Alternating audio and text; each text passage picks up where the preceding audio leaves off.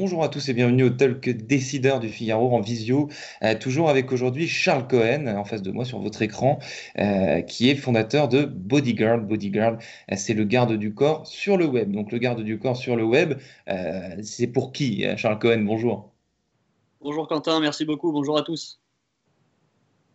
Charles Cohen, les clients, c'est qui? Qui a besoin d'un bodyguard sur Internet? J'ai envie de dire tout le monde, mais j'imagine que tout le monde ne peut pas euh, s'offrir vos, vos, services. Donc, à qui, vous à qui, sont vos clients exactement? Tout à fait. Alors, on a lancé une, application mobile qui s'appelle donc Bodyguard, qui vous protège euh, en temps réel du cyberharcèlement et des contenus haineux sur vos réseaux sociaux.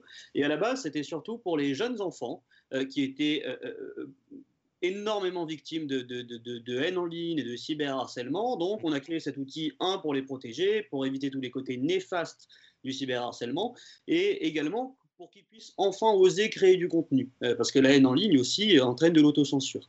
Et donc voilà, au début, on avait surtout une, une cible d'enfants, de, euh, jeunes créateurs sur Internet, d'ados, et petit à petit, euh, maintenant, on a à peu près 55 000 utilisateurs, et c'est extrêmement varié. C'est-à-dire que n'importe qui avec une présence sur les réseaux sociaux utilise Bodyguard, ça va du, du, ça va du, du ministre à l'influenceur, au créateur, aux, aux journalistes, aux acteurs. C'est extrêmement varié. On est très content de ça parce qu'on protège vraiment tout le monde sans, sans aucune distinction. Et donc j'ai vu que c'était un service gratuit. Comment est-ce que vous vous rémunérez du coup euh, chez, chez Bodyguard? Comment est-ce qu'on rémunère ce, ce, Bodyguard si, si bienveillant? Tout à fait, très bonne question. Euh, donc, c'est une application qui est entièrement gratuite, euh, sans publicité, sans collecte de données. donc, le client n'est pas le produit. nous, ce qu'on ce qu'on fait, c'est que, alors déjà, dans un premier temps, on vient de lever 2 millions d'euros qui nous permettent de recruter une équipe, mm. monter équipe et, et, développer divers produits. mais là où on va se rémunérer, c'est avec les entreprises. C'est-à-dire qu'on va ouvrir la même technologie qu'il y a dans l'application Bodyguard, on va ouvrir cette technologie pour que n'importe quelle plateforme, n'importe quelle entreprise puissent utiliser notre technologie pour modérer et protéger leur plateforme contre le cyberharcèlement. Euh, donc c'est une technologie qui est très demandée. Euh, et si par exemple vous avez un, site de rencontre ou un forum ou un blog, vous pouvez à chaque fois que quelqu'un poste un commentaire ou euh, poste finalement un contenu généré par l'utilisateur sur votre plateforme, vous pouvez, grâce à notre technologie, l'analyser et nous on va vous dire s'il est problématique ou non et après à vous de prendre la décision que vous souhaitez.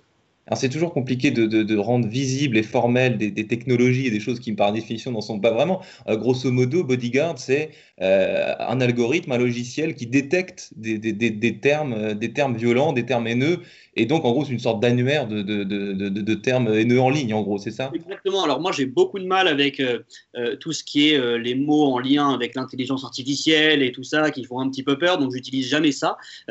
J'essaie d'expliquer la technologie de manière très simple pour vous expliquer comment fonctionne Bodyguard, on va euh, récupérer un commentaire à analyser, on va nettoyer ce commentaire, c'est-à-dire qu'on va retirer les fautes d'orthographe, les fautes de frappe, les mots censurés. Une fois qu'on a euh, nettoyé tout ça, on va venir dans cette phrase essayer de repérer les mots ou les groupes de mots qui sont potentiellement problématiques.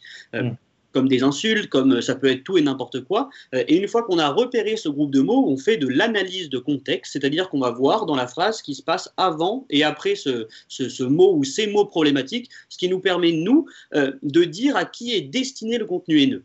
Euh, je, pourrais parler pendant des heures sur la problématique du machine learning et du deep learning, mais nous, on a une technologie qui est vouée à protéger un utilisateur des contenus haineux, et donc le protéger des contenus haineux qui lui sont destinés à lui personnellement. Euh, pour vous donner un exemple, c'est que si votre ami vous dit sur Twitter euh, tu as totalement raison, euh, Tartampion est, con, excusez-moi du terme, vous ne souhaiterez pas que le, que le commentaire soit supprimé. Et donc c'est le rôle de bodyguard de savoir que ce contenu haineux est haineux envers Tartampion et non mm. pas envers l'utilisateur qu'on protège. Donc nous, on propose ce genre de technologie, c'est-à-dire que notre technologie rend une analyse très formelle en disant bah, j'ai trouvé de l'insulte, j'ai trouvé des moqueries, de l'harcèlement sexuel, du racisme, de l'homophobie, destiné à tel individu. Et l'insulte que vous venez d'évoquer sera évidemment coupée au montage pour ne pas choquer les, internautes qui nous, regardent. Euh, on sort de Charles Cohen, on sort d'une période de, confinement euh, qui a été éprouvante pour beaucoup de, de Français. Est-ce que pendant cette période un peu inédite, vous avez constaté euh, une augmentation des messages à caractère haineux ou, ou, violent sur les, sur les réseaux sociaux? Est-ce que les Français se sont montrés plus caractériels qu'ils le sont habituellement? Alors, on a en effet constaté une augmentation de la haine en ligne de l'ordre de 60%, mais c'est une augmentation à deux niveaux, c'est-à-dire que on a bien sûr eu plus de contenu analysé, on a, on a, on a repéré plus de contenu haineux, mais on a aussi eu un ratio euh, euh, euh, pour commentaires haineux slash sans commentaires plus élevé. C'est-à-dire qu'avant le confinement, on avait à peu près 1% des échanges et des contenus qu'on analysait qui étaient haineux, et pendant le confinement, c'est passé à 2, 2,5. et de manière générale, c'est quelque chose qui est souvent lié à la situation socio-économique d'un pays ou alors une situation en particulier. et donc on peut également dire que euh, avec la situation actuelle, on peut dire qu'on peut prévoir que le chômage va un petit peu augmenter et donc par définition, les gens seront un petit peu plus tendus, un peu plus agressifs et que la haine va continuer à, progresser. Et que la haine va continuer à progresser parce que les réseaux sociaux, euh, on le sait, c'est une sorte, dans certains cas, euh, a fortiori dans ce que vous me décrivez, c'est une sorte de défouloir géant où euh, tout le monde euh, permet de soulager un peu, un peu ses nerfs. Exactement, c'est que nous, nous on n'a pas, pas une, pas une position où on va être agressif envers les personnes qui propagent la haine en ligne. On essaie parfois de d'essayer de les comprendre. Euh, et en effet, on voit que les réseaux sociaux sont euh, utilisés comme un défouloir dans certains cas, c'est-à-dire que ça soulage les gens de propager leur haine. Le souci, c'est que euh, ça fait du mal à la personne qui est en face. Donc c'est quelque chose d'assez compliqué à gérer. Alors, est-ce qu'il y a un réseau social que vous, qui est plus, plus violent qu'un autre, sur lequel, en tout cas, vous enregistrez plus de messages haineux que sur, que sur les autres? Alors, pour, je pense que le réseau social le plus doux, entre guillemets, pour le moment, c'est euh, Instagram. Euh, et on observe euh, un taux de haine un peu plus fort, même beaucoup plus fort, sur Twitter et YouTube. Ça, c'est deux plateformes où la haine est constante, entre guillemets. Donc, après, c'est assez paradoxal parce que, si vous voulez, sur Twitter, on aurait tendance à penser que 10% des tweets sont haineux, alors qu'en réalité, c'est seulement 1%. Euh, ah ça, c'est aussi un défaut de l'être humain de se concentrer un petit peu que sur le négatif euh, et, que sur ce qu'il y a de mauvais. Mais euh, sur Twitter, 1% des échanges sont haineux, mais leur plateforme fait qu'ils sont souvent mis en avant et on finit par voir que ça. Et c'est généralement ciblé sur les mêmes personnes, donc ça crée des dégâts monstrueux. Et enfin, là, pendant le confinement, ça a dû passer à 2-3%, je pense, sur Twitter. Hmm. C'est quand même énorme quand on y pense.